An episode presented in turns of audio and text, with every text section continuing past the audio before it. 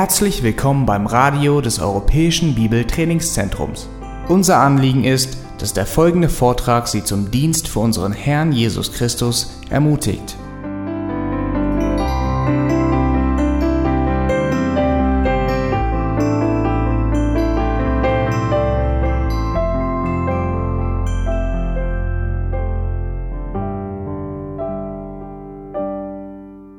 In meiner Heimatgemeinde vor vielen Jahren gab es ein Ehepaar und dieses Ehepaar war sehr beliebt von der Gemeinde. Die gingen auf 60 zu, vom Alter her, und sie haben unser Büchertisch betreut. Und in einer Gemeinde von knapp 1000 Menschen, wir hatten über 500 Kinder in der Gemeinde, war der Büchertisch ziemlich groß. Und es war ein großer Dienst, den sie an der Gemeinde geleistet hatten oder für die Gemeinde. Und wie gesagt, dieses Ehepaar war sehr, sehr beliebt und sie waren auch vorbildlich. Und äh, es kam uns alle sehr überraschend, wo diese Frau dann eines Tages ihr Leben nahm. Und wir waren völlig sprachlos. Keiner hat uns das kommen sehen, denn die Frau war so selbstlos und so reif in ihrem Glauben und es hat uns alle sehr schockiert. Es stellte sich fest, was keine von uns wusste, dass sie seit Jahren sehr, sehr starken Schmerzen im Leib. Und es gab keine, keine Lösung dafür. Und sie hat keinen Ausweg gesehen und in ihrer Schwachheit hat sie vergessen, wie wichtig es ist, mitten im Leid richtig zu denken. Und in einem Augenblick, wo es ihr nicht gut ging, hat sie äh, diese Versuchung, diese Anfechtung nachgegeben und hat ihr Leben beendet. Und es ist eine ganz traurige Geschichte, aber die Tatsache ist, dass es uns Christen manchmal nicht so gut geht, dass wir Anfechtungen haben, die gar nicht aufhören. Und gerade das ist es, was uns das Leben manchmal schwer macht. Nicht die Glaubensprüfungen, die kurz da sind und dann gleich wieder weg sind sondern die, die gar nicht aufhören. Und das ist wirklich, wirklich etwas, was wir zum Herzen nehmen sollen, weil laut allen Anzeichen hier in Deutschland wird auch die Verfolgung hier wieder beginnen. Es war nicht so lange her. Also zur Zeit Hitler, wie viele Jahre her? Manche von euch haben das auch erlebt. Ich weiß, dass Rolf noch dabei war, wo Braunschweig in Flammen war. Und das ist nicht so lange her, dass die Christen gelitten haben hier in Deutschland. Und ich fürchte, dass es auch nicht lange äh, dauern wird, bis es wieder der Fall ist. Wir sehen schon, dass Gesetze geändert werden, die Religionsfreiheit wird anders interpretiert wie früher. Und wir sehen, dass Verfolgung und auch Leiden an vielen anderen, an vielen anderen Orten äh, die Norm ist für Christen. Und ich fürchte, dass auch hier in Deutschland wird das der Fall sein. Also Anfechtungen, Leiden jeglicher Art, wir bleiben nicht davon verschont. Steht auch im Buch Prediger, dass, äh, dass dasselbe Geschick trifft den Gottlosen und den Gottesfürchtigen, äh, die Weisen und die, die töricht sind. Und Gott hat nicht ein, ein Schirm über uns gemacht, so dass uns gar nichts trifft. Und Gott will, dass wir mitten in der Versuchung, dass wir immer den Ausweg sehen, den er uns gibt. Und dass wir siegreich äh, in allen Anfechtungen sind. Und Gott hat uns in seinem Wort mehrfach gesagt und betont, wir werden leiden. Es wird schwierig sein hier im Pürgertal. Aber er hat uns auch die Verheißungen gegeben, die Wahrheiten gegeben, so dass wenn wir über diese äh, Versprechungen Gottes nachsinnen und über Gottes Plan für uns und für sein Reich nachsinnen, dann werden wir immer wieder erquickt in der Seele und gestärkt, so dass wir solche äh, Versuchungen nicht nachgeben, auch wenn das Leiden äh, kein Ende nimmt. Ich möchte euch bitten oder einladen, Psalm 119 aufzuschlagen. Und während ihr diesen Psalm aufschlägt, möchte ich euch daran erinnern, dass das ein Lied war. Also für uns sind die Psalmen Schrift, aber für die Kinder Gottes damals im alten äh, zu, zu alttestamentlichen Zeiten war das Lieder, die sie gesungen haben. Wir haben gerade drei Lieder gesungen, die passen haargenau auf unserem Text für heute. Ich glaube, Gerald hat sie auch deswegen ausgesucht. Äh, sonst wäre das ein großer Zufall gewesen. Und diese Lieder passen ganz genau zu unserem Textabschnitt für heute. Wir wollen heute ausnahmsweise zwei Strophen betrachten. Also wir lesen jetzt gemeinsam die Verse 145 bis 160. Ich lese vor. Von ganzem Herzen habe ich gerufen. Erhöre mich, Herr. Ich will deine Ordnungen halten. Zu dir habe ich gerufen. Rette mich. Ich will deine Zeugnisse bewahren. Der Morgendämmerung bin ich zuvor gekommen und habe um Hilfe gerufen. Auf deine Worte habe ich gehofft.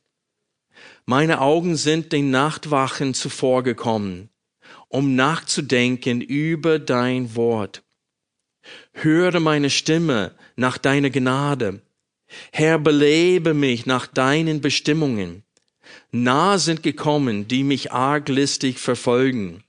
Fern sind sie von deinem Gesetz. Du bist nah, Herr, und alle deine Gebote sind Wahrheit. Längst habe ich aus deinem Zeugnissen erkannt, dass du sie gegründet hast auf ewig. Sieh mein Elend an und errette mich, denn dein Gesetz habe ich nicht vergessen. Führe meinen Rechtsstreit und erlöse mich. Belebe mich nach deiner Zusage. Fern von den Gottlosen ist das Heil, denn nach deinen Ordnungen suchen sie nicht. Deine Erbarmungen sind viele, Herr. Belebe mich nach deinen Bestimmungen.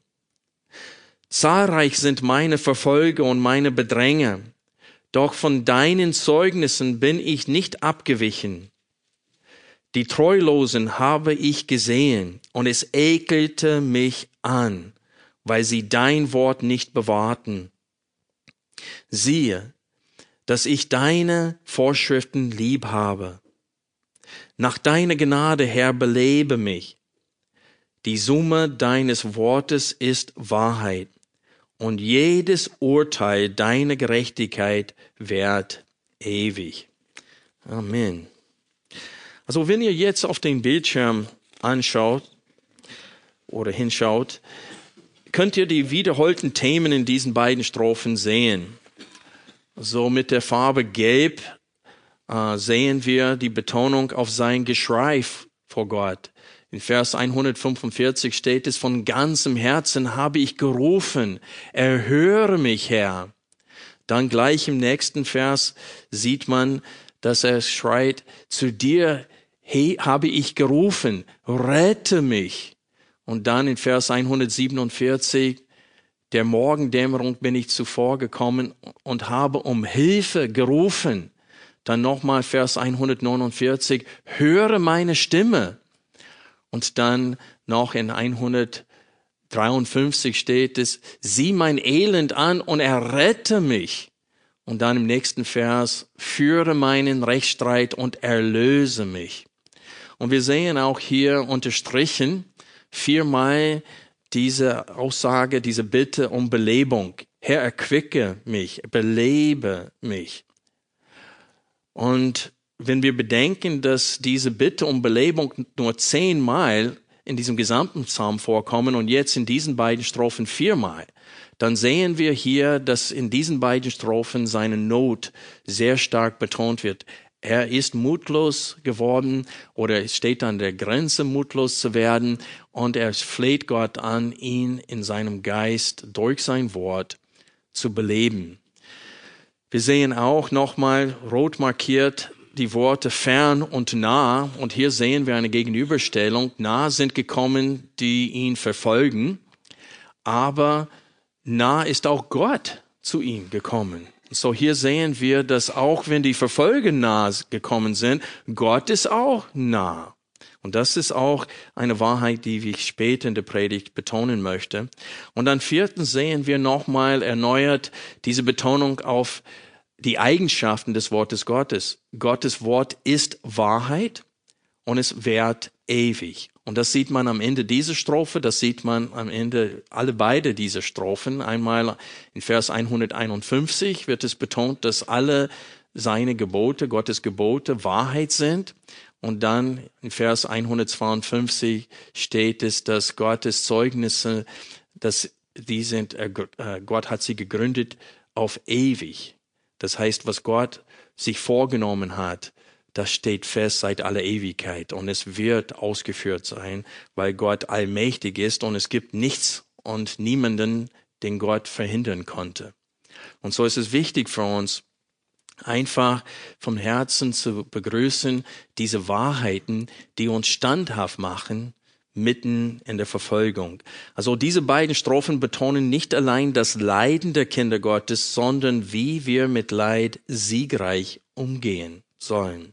Und das ist wirklich ein Schwerpunkt in des gesamten Psalmes. Ich hoffe, dass es euch aufgefallen ist, dass fast jede Predigt eine Wiederholung ist. Äh, wir haben das auch nötig, dass wir wirklich wiederholt wahrnehmen, mit wem wir es zu tun haben, wer unser Gott ist und wie treu und zuverlässig er ist. Und so, wir wollen jetzt die Schwerpunkte, die wir gerade gesehen haben, dass wir können das ausblenden jetzt, diese Schwerpunkte wollen wir jetzt äh, in diesen beiden Strophen betrachten und wir beginnen mit, mit dem ersten Schwerpunkt, nämlich der Psalmist wird verfolgt und er bittet Gott deswegen um sein Eingreifen. In Vers 150 lesen wir, nah sind gekommen, die mich arglistig verfolgen. Und dann in Vers 157 lesen wir, zahlreich sind meine Verfolger und meine Bedränger. Und an vielen Stellen, in vielen Versen in diesem Psalm spricht er von denen, die über ihn spotten, Menschen, die sein Leben beschweren, gerade weil er ein, ein Gläubiger ist, gerade weil er ein Kind Gottes ist, gerade weil er für die Gerechtigkeit einsteht und seinen Mund aufmacht und spricht von Gottes Gerechtigkeit und von seinem Gericht, wird er gehasst von den Menschen und unterdrückt und er leidet deswegen. Und wir wissen, dass er diesen Psalm für das Volk Gottes geschrieben hat. Und er weiß, dass viele, die diesen Psalm in ihren Mund nehmen werden als Gebet Gott gegenüber und reden, sich identifizieren werden können mit seinem Zustand zur Zeit der Verfassung, nämlich dass er umkreist wird von Menschen, die ihn unterdrücken wegen seiner Gerechtigkeit. Also seine Not hier ist leicht zu erkennen. Es wird deutlich, dass er leidet. Wir sehen das auch an der Tatsache, dass er früh morgens aufsteht. Vor der Morgendämmerung steht er auf und bittet und schreit und ruft um Hilfe. Und da sehen wir, dass er schlaflose Nächte hat, dass er einfach durch das Leiden müde geworden ist und er Gott, bittet Gott deswegen um, um Rettung und Belebung. Und wie ernst seine Situation ist, wie ich eben gesagt habe, können wir anhand seiner Schlaflosigkeit erkennen. Er kann gar nicht schlafen. Vers 148, meine Augen sind den Nachtwachen zuvor gekommen, um nachzudenken über dein Wort. Im Vers davor hat er gesagt, dass er vor der Morgendämmerung schon aufsteht und schreit um Hilfe. Und jetzt hier zeugt er davon, dass mitten in der Nacht wird er mehrmals, äh, mehrmals wach durch die Sorge. Der kann gar nicht ruhig schlafen. So groß ist seine Not. Und ich bin dem Herrn dankbar, dass für die meisten von uns, dass das nicht der Fall ist, dass wir durch solche Not und durch solche Ängste schlaflose Nächte haben. Aber ich weiß, dass ich meine Mutter, meine Eltern solche schlaflose Nächte selbst verursacht habe. Ja, meinetwegen musste meine Mutter öfters aufstehen mitten in der Nacht und für mich beten. Und auch meine Kinder zum Teil haben mir solche schlaflose Nächte gegeben, wo der Schlaf mir geraubt wurde. Aber es gibt viele verschiedene Arten von Leiden, nicht nur durch Verfolge, nicht durch Menschen, die uns unterdrücken. Es gibt Menschen, die Sorge haben im Leben, ob die Arbeitsstelle noch vorhanden sein wird morgen. Andere Dinge drücken auf uns und wir müssen lernen, wie wir mit solchen Anfechtungen richtig umzugehen haben. Gerade diese VW-Krise zurzeit, ich habe gelesen gestern, ist das über 700 Stellen bei Tewe in Gifhorn sind jetzt gestrichen. Und viele Christen machen sich Sorge, was ist? Wie soll ich zurechtkommen? Und es ist wichtig für uns, immer wieder festzustellen, dass unser Gott uns nie und nimmer im Stich lassen wird. Und wie gesagt, später in der Predigt wollen wir die Wahrheiten, die hier in diesen beiden Strophen betont werden, betrachten, damit wir standhaft bleiben können in der Versuchung. Aber es ist wichtig für uns wahrzunehmen, erstens, dass Gott seinen Kindern nicht immer verschont. Auch seine Kinder lässt er durch schwierige und feurige Prüfungen gehen. Und das ist, das muss uns klar sein anhand der Psalmen, nicht nur anhand vom Psalm 119, aber auch anhand des Neuen Testamentes, wo wir lesen da, was die Christen alles durchmachen mussten, wegen ihres Glaubens. Also Gott lässt seine Kinder wirklich durch schwierige Zeiten gehen. Dieses, dieses sogenannte Wohlstandsevangelium, wo es gelehrt wird, dass Gott will, dass wir alle reich sind und dass wir alle gesund sind und dass wir nie solche Schwierigkeiten haben im Leben, das ist ein falsches Evangelium. Das ist nicht die Wahrheit. Gott lässt seine Kinder durch ganz schwierige und traurige Situationen durchgehen. Es gibt Kinder Gottes, die noch nie die richtige Person gefunden haben für ihr Leben. Die sind über 60, der Zug ist schon wahrscheinlich abgefahren und sie wollten ihr ganzes Leben lang genau die richtige Person finden, um zu heiraten und eine Familie gründen. Und es ist nicht geschehen. Es gibt für mich Ehepaare, die Kinder haben wollten. Und sie mussten zuschauen, wie manche Familien vier, fünf, sechs bis zwölf Kinder bekommen und die bekommen gar keins. Und das scheint ihnen ungerecht. Und sie müssen auch mit solchen bösen Gedanken äh, fertig werden. Also es gibt viele, viele Arten von Anfechtungen und Arten von Leiden hier im Pilgerteil. Und so wir sehen, dass Gott lässt es zu. Und wir wissen, dass er gute Gründe auch dazu hat. Aber es ist wichtig für uns zu verstehen hier, dass mitten in dieser Not wir dürfen Gott anrufen. Wir dürfen um Hilfe bitten und zu schreien, Herr, hilf mir, Herr, höre mein Gebet. Herr, die Not ist groß. Also unser Herz vor Gott ausschütteln dürfen wir und sollen wir. Wenn wir spüren, dass wir nachgeben, dass wir schwach werden, dann sollen wir schreien um Belebung und Erquickung. Und Gott wird es auch schenken. Also ist es wichtig für uns zu verstehen, dass Gott hört unsere Gebet. Er will, dass wir mit ihm reden. Gerade deswegen schickt er manchmal das Leiden. Weil wir ohne Leiden und ohne Anfechtungen öfters am Abweichen sind. Und gerade durch diese Anfechtungen zieht Gott uns zurück zu sich, näher zu sich. Weil wir dann zu ihm kommen und dann schreien um Hilfe. Und ich möchte auch an dieser Stelle betonen, dass das Gebet dieser Hilfeschrei vor Gott soll nicht das Letzte sein, was wir tun, sondern das Erste. Wie oft ist das, dass wir Probleme haben und das Erste, was wir tun, ist, unser Telefon in der Hand zu nehmen, um mit, um mit Menschen zu reden, anstatt mit Gott. Und mitten in unserer Not, wenn es das Erste, was wir tun sollen, ist mit Gott zu reden und unser Herz vor ihm auszuschütten. Wir sollen unser Leid immer wieder auch in die richtige Perspektive rücken. Und dies tut der Psalmist wiederholt im Psalm 119. Er zwingt sich richtig zu denken mitten im Leid und er weiß, dass nur Gott die Situation ändern kann und er weiß, dass nur Gott ihm die Kraft geben kann, mitten im Leid auszuharren. Aber an dieser Stelle möchte ich eine wichtige Frage stellen. Was ist Ausharren? Denn Gott schenkt nicht immer Erleichterung, aber er wird immer Belebung schenken und uns erquicken, damit wir standhaft bleiben können mitten im Leid. Aber was heißt es, standhaft zu sein? Was heißt es, auszuharren im Glauben? Well, erstens müssen wir wissen, dass es nicht nur ein, ein ein Stehenbleiben unter eine große Last mit Zähneknirschen, so dass man fragt sich, okay, wie lange kann ich das noch aushalten? Es ist ein aktives standhaft bleiben, wo wir aktiv weiterhin Früchte für Gott tragen.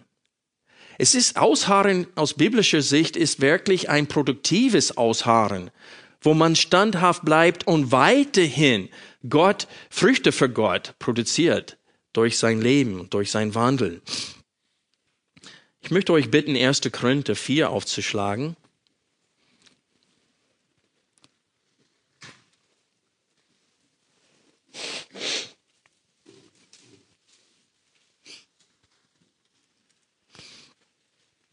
In 1. Korinther 4, Abvers 9, schenkt Paulus uns wirklich eine klare Definition, was es heißt, auszuharren. Denn Gott will, dass wir seinen Willen weiterhin ausführen mit Freude, ohne Angst, trotz des Leidens.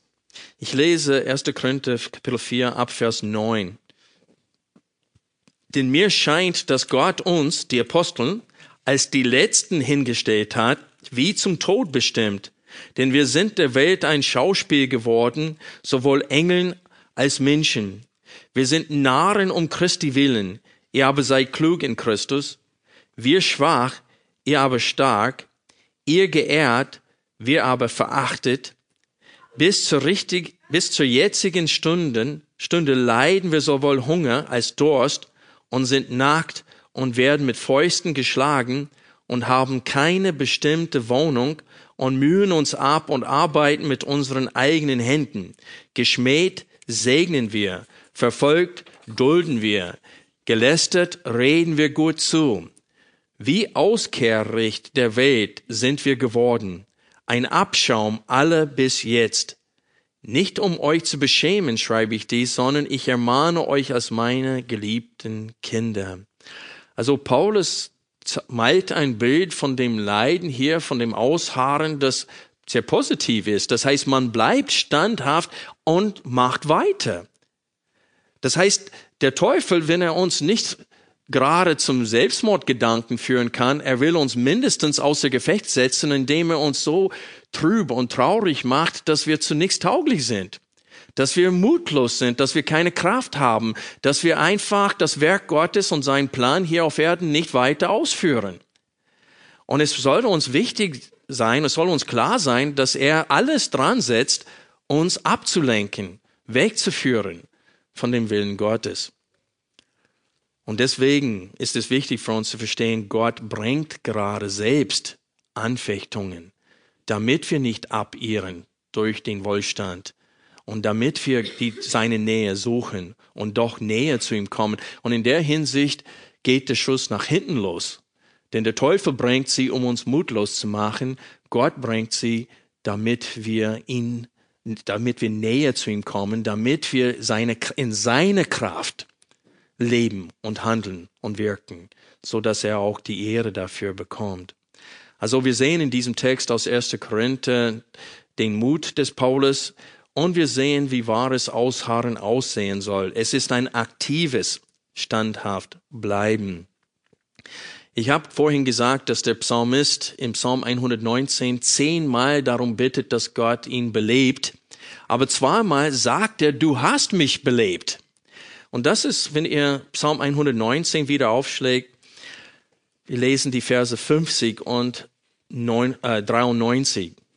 Und in diesen beiden Versen sagt der Herr, du hast mich belebt. Und dann achte darauf, wie Gott ihn belebt hat. Durch sein Wort. Psalm 119, Vers 50. Dies ist mein Trost in meinem Elend, dass deine Zusage mich belebt hat. Also hier heißt es, dass Gottes Wort seine Verheißungen hat ihn belebt, mitten in seinem Elend. Das setzt aber natürlich voraus was? Dass er es kennt, die Zusagen dass er nachsinnt über das Wort Gottes. So wir sehen hier, dass wir eine wichtige Rolle dabei spielen bei der Belebung.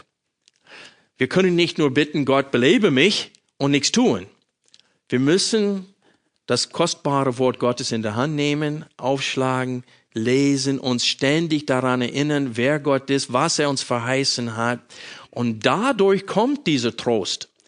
Und er spricht davon, dies ist mein Trost in meinem Elend, dass deine Zusage mich belebt hat. Und dann Vers 93 lesen wir ähnliches.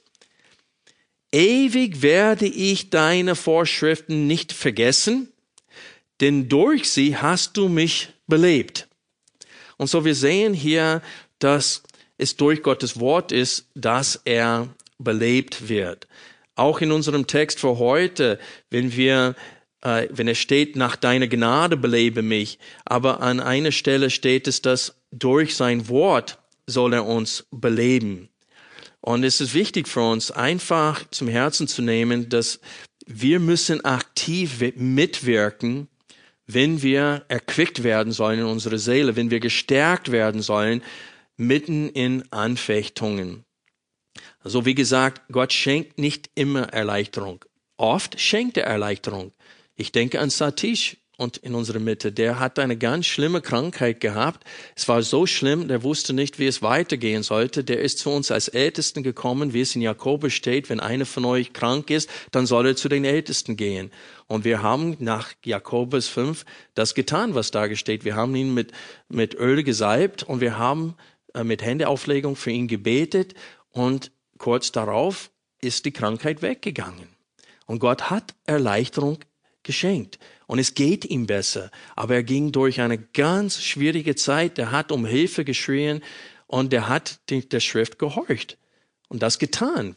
Steht, wenn einer krank ist, dann soll er zu den Ältesten gehen. Und so ist es wichtig für uns zu verstehen, es gibt Schritte, die wir tun müssen, aber Gott schenkt nicht immer Erleichterung. Und es sind gerade solche Prüfungen, die für uns schwer sind. Besonders wenn es scheint, als, Gott, als ob Gott schweigt und uns nicht offenbart, warum er das gerade jetzt zulässt in unserem Leben. Denkt an Hiob. Also Hiob, wo, wo an einem Tag alle seine Kinder getötet wurden und all sein Reichtum weggeführt worden von seinen Feinden,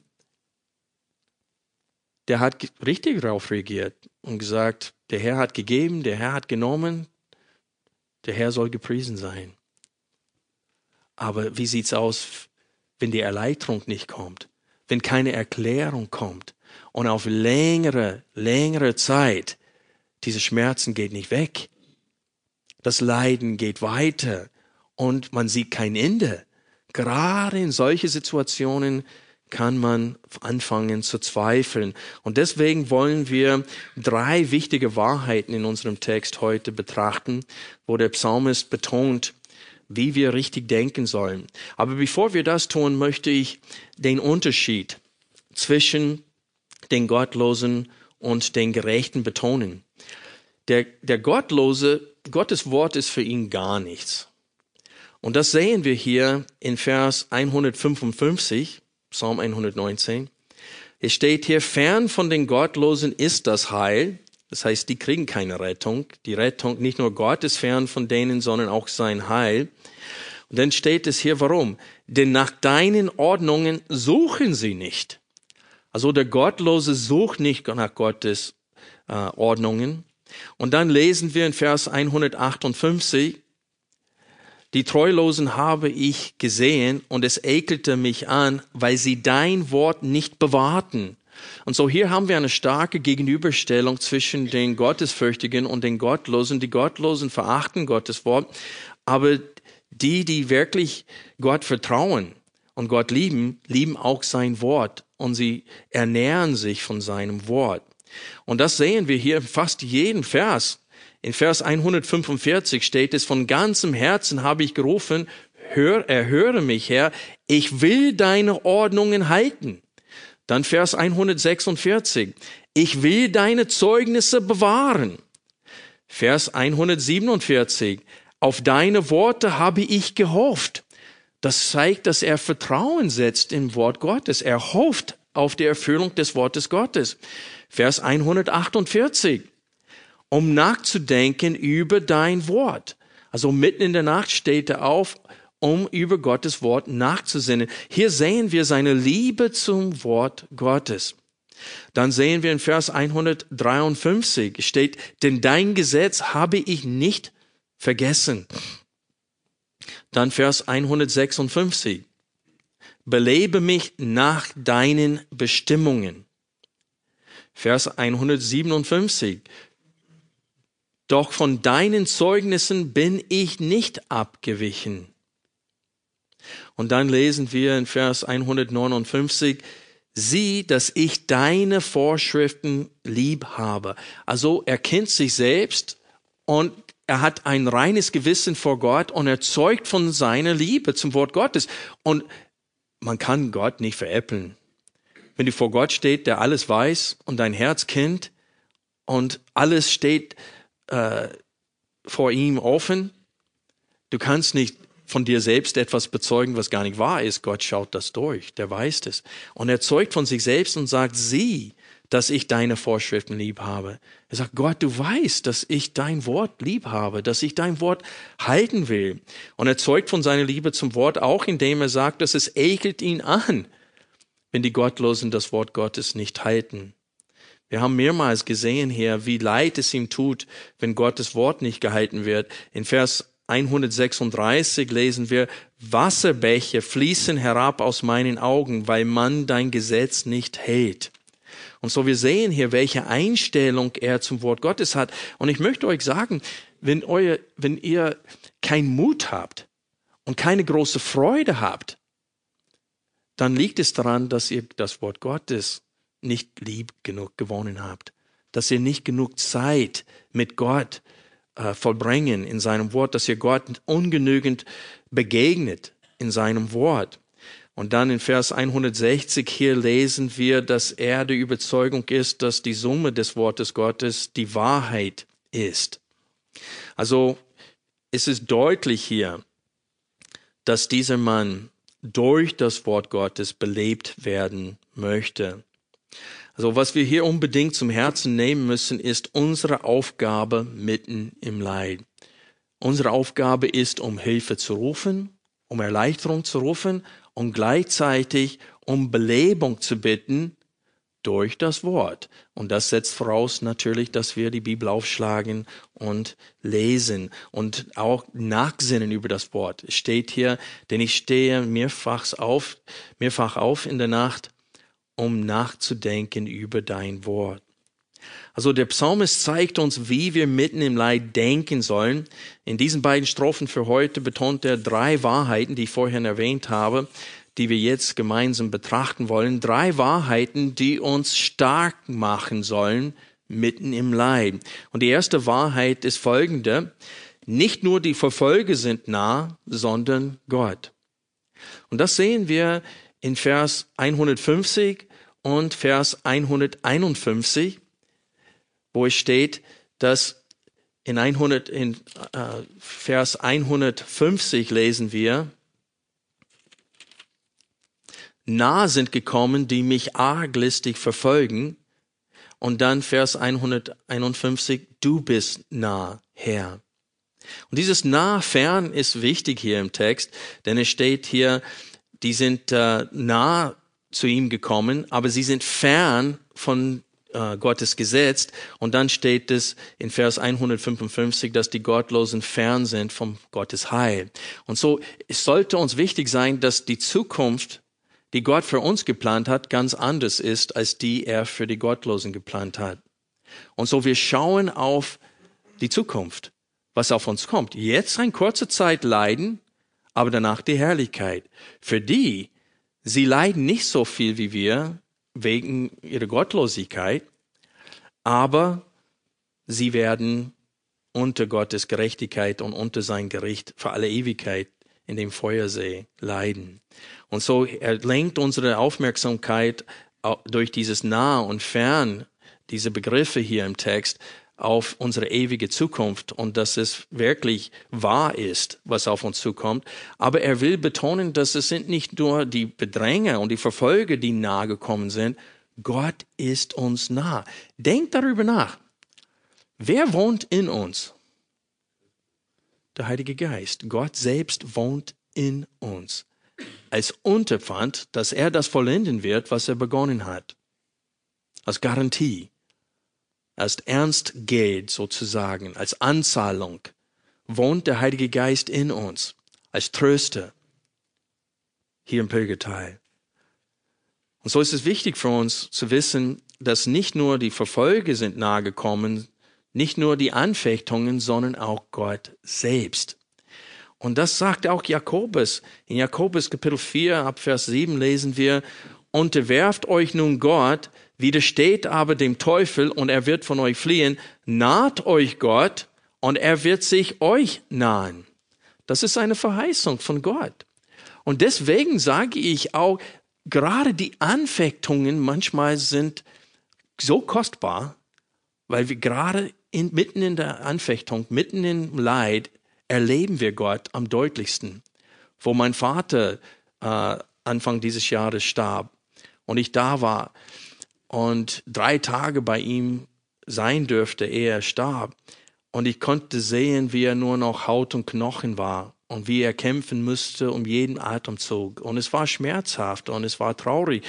Aber mein Herz war so voller Freude, weil ich wusste, der geht heim. Sein Wettlauf ist vollendet.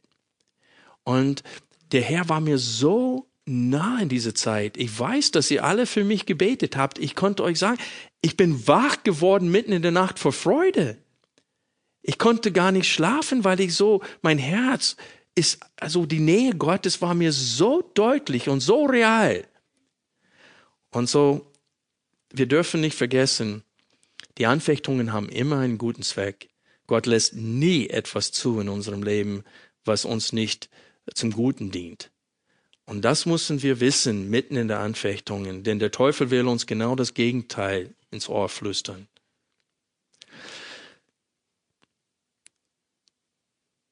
Ich möchte noch eine Bibelstelle vorlesen aus dem Neuen Testament, 2. Korinther, Kapitel 1. Und hier spricht Paulus vom Leiden, aber auch vom Trost. Und so hier sehen wir wiederum nicht nur das Leiden ist nahegekommen, sondern auch Gott. Und er tröstet uns mitten im Leid. 2. Korinther Kapitel 1, wir lesen ab Vers 3 bis Vers 11. 2. Korinther Kapitel 1 ab Vers 3. Gepriesen sei der Gott und Vater unseres Herrn Jesus Christus, der Vater der Erbarmungen und Gott allen Trostes, der uns tröstet in all unserer Bedrängnis, damit wir die trösten können, die in allerlei Bedrängnis sind, durch den Trost, mit dem wir selbst von Gott getröstet werden. Denn wie die Leiden des Christus überreich auf uns kommen, so ist auch durch den Christus unser Trost überreich. Sei es aber, dass wir bedrängt werden, so ist es zu eurem Trost und Heil. Sei es, dass wir getröstet werden, so ist es zu eurem Trost. Wir, der Wirksam wird im geduldigen Ertragen derselben leiden, die auch wir leiden. Und unsere Hoffnung für euch steht fest, da wir wissen, dass wie ihr der Leiden teilhaftig seid, so auch des was? Trostes. Nicht nur Leid teilhaftig, sondern auch des Trostes. Denn wir wollen euch nicht in Unkenntnis lassen, Brüder, über unsere Bedrängnis, die uns in Asien widerfahren ist, dass wir übermäßig beschwert wurden, über Vermögen, so dass wir sogar am Leben verzweifelten. Wir selbst aber hatten in uns selbst schon das Urteil des Todes erhalten, damit wir nicht auf uns selbst vertrauten, sondern auf Gott, der die Toten auferweckt. Und er hat, und der hat uns aus so großer Todesgefahr errettet und wird uns erretten. Auf ihn hoffen wir, dass er uns auch ferne erretten werde, wobei auch ihr durch das Gebet für uns mitwirkt, damit von vielen Personen für das uns verliehene Gnadengeschenk gedankt werde durch viele für uns. Also Paulus teilt denen mit, dass das Leiden einen Sinn hat. Und gerade mitten im Leid erfährt man Gottes Trost, Gottes Beistand. Im zweiten Timotheus am Ende des Briefes Paulus zeugt davon, dass alle haben ihn im Stich gelassen. Die ganzen Brüder, manche wurden ausgesandt zu arbeiten, aber die, die bleiben sollten, sind abgehauen, haben ihn im Stich gelassen. Der steht da ganz alleine und er sagte, aber ganz alleine war ich nicht, denn der Herr stand mir bei, sagt er. Und so Paulus am Ende seines Lebens, er, er schreibt Timotheus, ich werde bald sterben, der Herr hat mir das geoffenbart. Und er steht da in einem Leib voller Narben. Sein Rücken war nur eine große Narbe, kreuz und quer. Fünfmal wurde er ausgepeitscht, 39 Schläge. Er wurde einmal gesteinigt. Also sein Körper war voller Narben und er steht da mit einem Herzen voller Freude und voller Zuversicht, weil er hat Gott erlebt durch das Ganze. Und ich glaube, wenn wir Paulus kennenlernen eines Tages im Himmel, er wird uns sagen, er bereut keins von diesen Leiden. Wenn man zurückblickt und sieht, was Gott durch das Leiden bewirkt hat, man sagt, Mensch, das Leiden war schwer, aber ich bin froh, dass mich Gott mich gerade dadurch geführt hat. Denn ich bin näher zu Gott gekommen dadurch. Also Paulus zeugt hier in Vers 3 von der Erbarmungen Gottes. Es steht der Vater der Erbarmungen und Gott allen Trostes. Und das ist genau, wenn wir Psalm 119 wieder aufschlägen, genau diese Wahrheit sehen wir auch dort. Achte bitte auf die Gegenüberstellung zwischen Vers 156 und 157. Es gibt eine, eine, eine Gegenüberstellung hier oder eine Gemeinsamkeit. Wir lesen in Vers 156, deine Erbarmungen sind viele, Herr. Und dann in Vers 157 lesen wir, zahlreich sind meine Verfolger und meine Bedränger. Und das Wort in der Urschrift ist dasselbe Wort. Das Wort viele hier in Vers 156 und das Wort zahlreich in Vers 157 ist dasselbe Wort auf Hebräisch. Und was er betonen will, ist, wo seine Bedränger viele geworden sind, ebenso die Erbarmungen Gottes. Seht ihr, wie Gott uns beisteht mitten in dem Leid? Die Bedränge sind viele, aber die Erbarmungen sind auch viele, zahlreich so dass wir erleben nicht nur Verfolgung, sondern Beistand.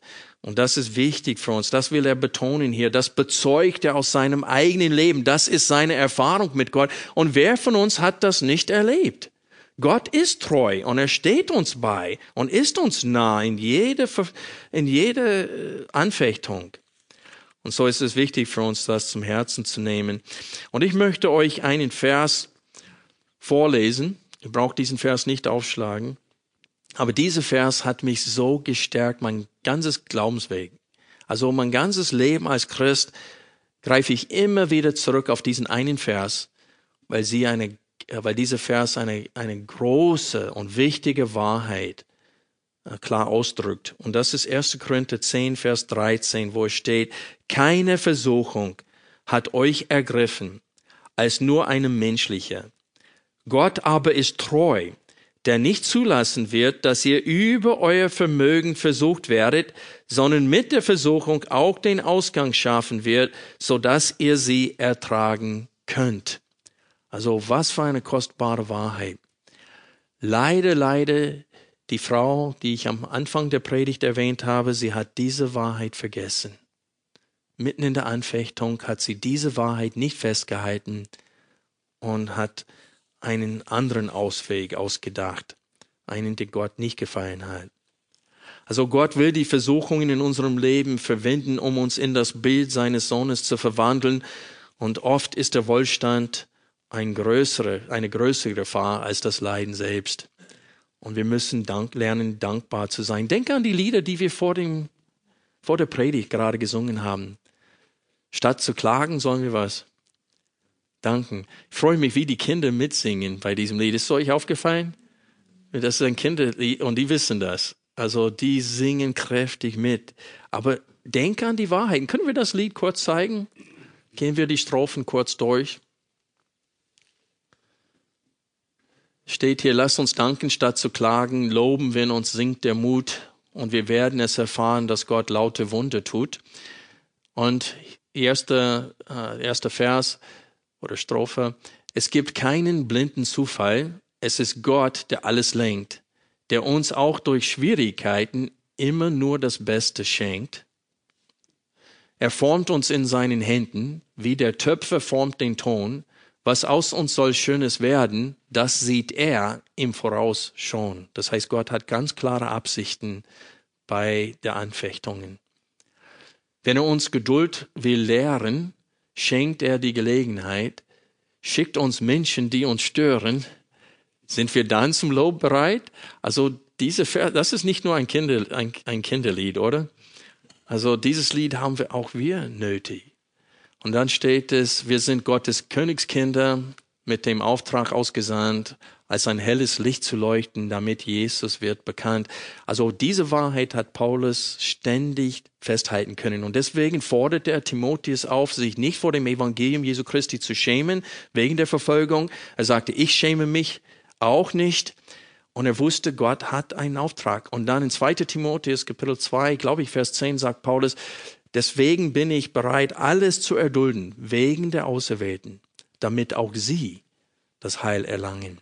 So Paulus wusste, es ist nicht vergänglich, das Leiden. Gott hat ein Ziel, der hat ein Werk. Und so diese kostbaren Wahrheiten sollen uns trösten und stark machen. Also die dritte Wahrheit, wovon der Psalmist überzeugt war im Psalm 119, sehen wir in den Versen ein, auch in den Versen 151, 152 und dann in Vers 160.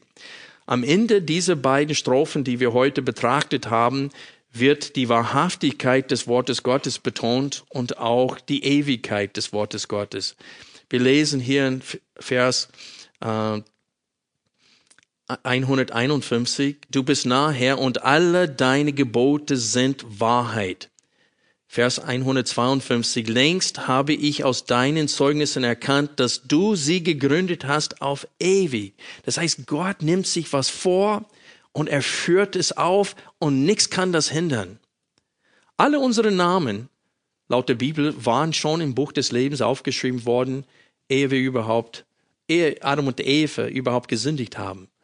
Und Gott hat uns zum Glauben geführt. Genau wie er Paulus und Nebukadnezar und anderen Menschen zum Glauben geführt hat, hat er auch uns zum Glauben geführt. Was er sich vorgenommen hat, das hat er ausgeführt in unserem Leben. Und er ist noch dabei, das Werk zu vollenden, was er in uns angefangen hat. Philippe 1, Vers 6. Und dann lesen wir das gleiche in Vers 160, wo es steht, die Summe deines Wortes ist Wahrheit und jedes Urteil deiner Gerechtigkeit währt ewig. Also hier betont er nochmal, dass Gottes Wort ist Wahrheit. Es wird eintreffen. Jede Verheißung da wird stattfinden. Wo es steht in Offenbarung, dass Gott eines Tages jede Träne von unseren Augen wegwischen wird und dass es kein Leid mehr geben wird für die Gläubigen, die in das Reich hineingehen. Stimmt das? Ja, das stimmt. Warum? Weil die Summe deiner Worte ist Wahrheit. Alles, was Gott sagt, wird eintreffen. Und wir haben genug Beispiele, wo es geschehen ist. Auch wenn es 700 Jahre später war, ist sein Wort eingetroffen. Gott sagt weit im Voraus, damit wir wissen, mit wem wir es zu tun haben. Und die Strophe davor hat, äh, die Strophe, die wir letzten Sonntag betrachtet haben, hat genauso stark betont die, die Wahrhaftigkeit des Wortes Gottes und auch, dass es ewig ist. In Vers 142 lesen wir, deine Gerechtigkeit ist eine ewige Gerechtigkeit und dein Gesetz ist Wahrheit. Und dann Vers 144, Gerechtigkeit sind deine Zeugnisse für ewig. Gib mir Einsicht, damit ich lebe. Und so wir sehen hier, dass in den letzten drei Strophen, die wir betrachtet haben, dass die Wahrhaftigkeit des Wortes Gottes und die Ewigkeit des Wortes Gottes werden betont. Und das ist eine Wahrheit, die uns stark macht mitten in der Anfechtungen, wenn wir wissen, dass alles, was Gott gesagt hat, eintreffen wird, dann wissen wir, weißt du was? Das Leben ist kurz, ich bin nur hier eine kurze Zeit, ich halte aus. Und ich führe weiterhin diesen Glaubensstreit. Das ist wichtig, dass wir das zum Herzen nehmen. Letztendlich zählt nur eine Sache, wenn wir leiden, nämlich die Frage, ob Gott vertrauenswürdig ist oder nicht. Wenn er vertrauenswürdig ist, dann leiden wir einfach weiter. Wenn wir wissen, dass er uns nah ist und dass er dass er immer ein Ziel hat und einen Grund hat für das Leiden. Und dass er uns sicherlich in sein Reich hineinretten wird. Davon sind wir überzeugt. Also ich weiß noch, wo ich Kind war. Mein Vater hat mich in der Hand genommen und öfter sehr hoch geworfen. Meine Mutter hat schreckliche Angst, aber ich nicht. Ich wusste, er wird mich fangen. Und er hat mich sehr hoch geworfen und dann gefangen und oh, meine Mutter, äh, das hat ihr überhaupt nicht gefallen. Aber mir hat's gefallen. Und ich habe gelacht dabei. Und ich fand das toll. Und wo ich ein bisschen größer war, aber musste mein Vater aufpassen, weil ich hatte so viel Vertrauen in ihm, dass ich auf Dingen hochgeklettert bin. Und dann habe ich ihm kaum Warnung gegeben. Ich habe gesagt, Papa, fang mich. Und dann pfiuh, war ich schon in der Luft. Und er war nicht immer vorbereitet dafür. Aber Gott ist immer vorbereitet. Und wir können ihm vertrauen. Der wird uns fangen. Der lässt uns nicht los. Und das ist die Frage immer mitten im Leid. Ist Gott vertrauenswürdig oder nicht?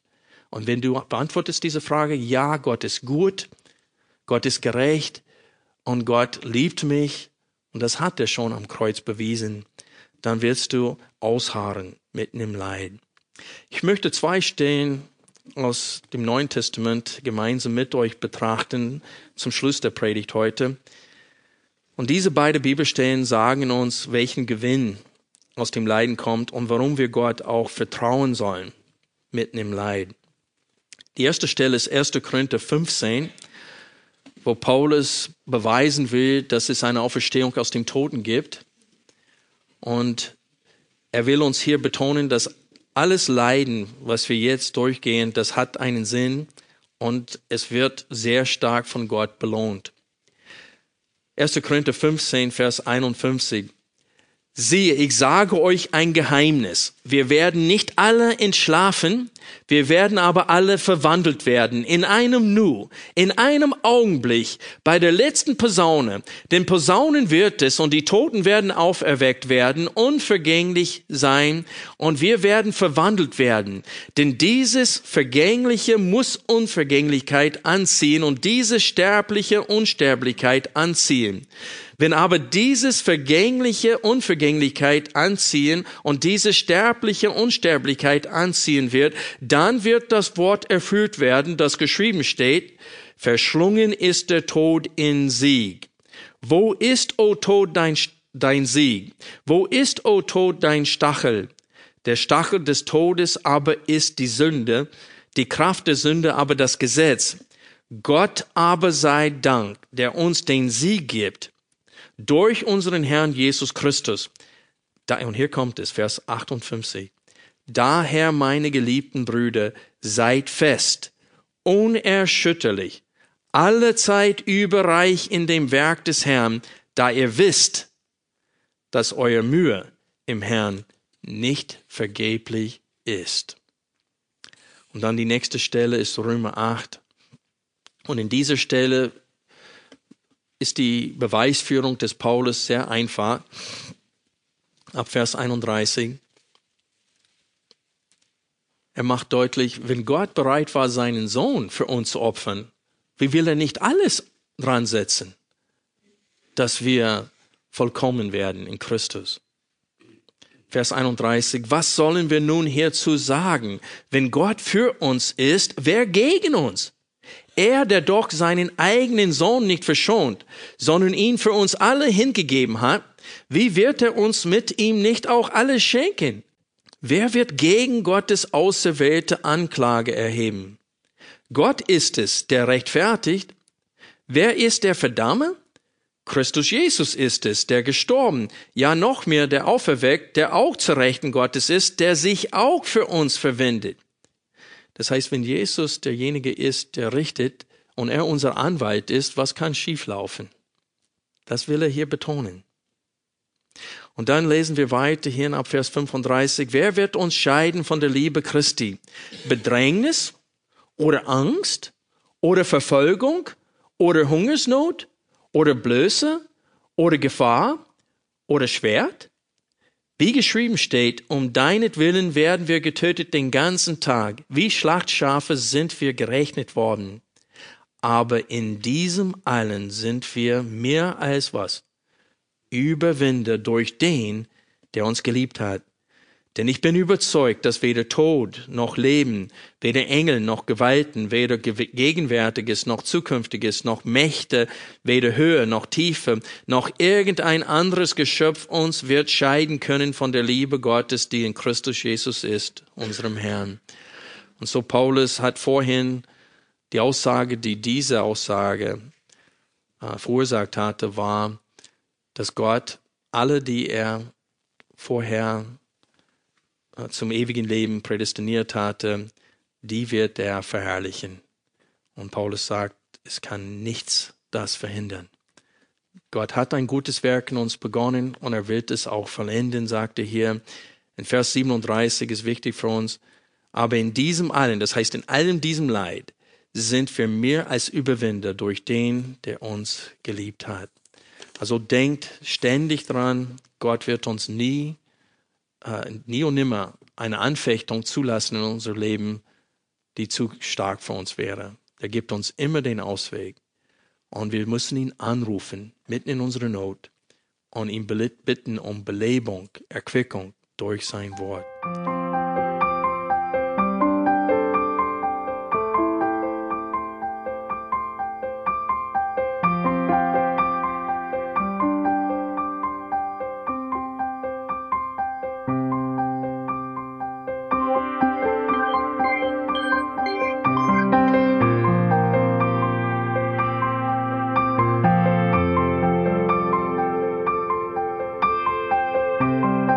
Alle Vorträge unseres Programms, Bücher, DVDs und vieles mehr können Sie bei uns unter www.ebtc-media.org erhalten.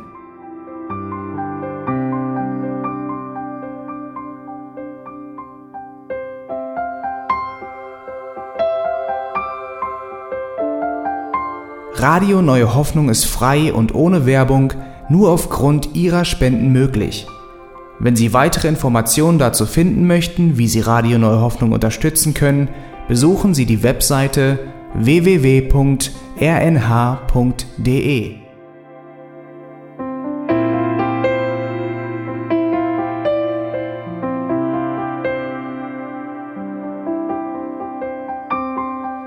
Die Sendezeiten des EBTC sind Montag, Mittwoch, Freitag und Samstag jeweils von 10 bis 11 Uhr.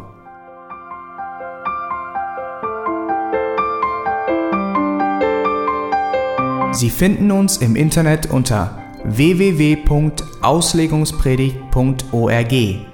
Eine E-Mail können Sie uns senden an radio@auslegungspredigt.org. Telefonisch erreichen Sie uns unter 0049 30 60 988 610. Unsere Postanschrift ist EBTC Havelländer Ring 40 in 12629 Berlin, Deutschland.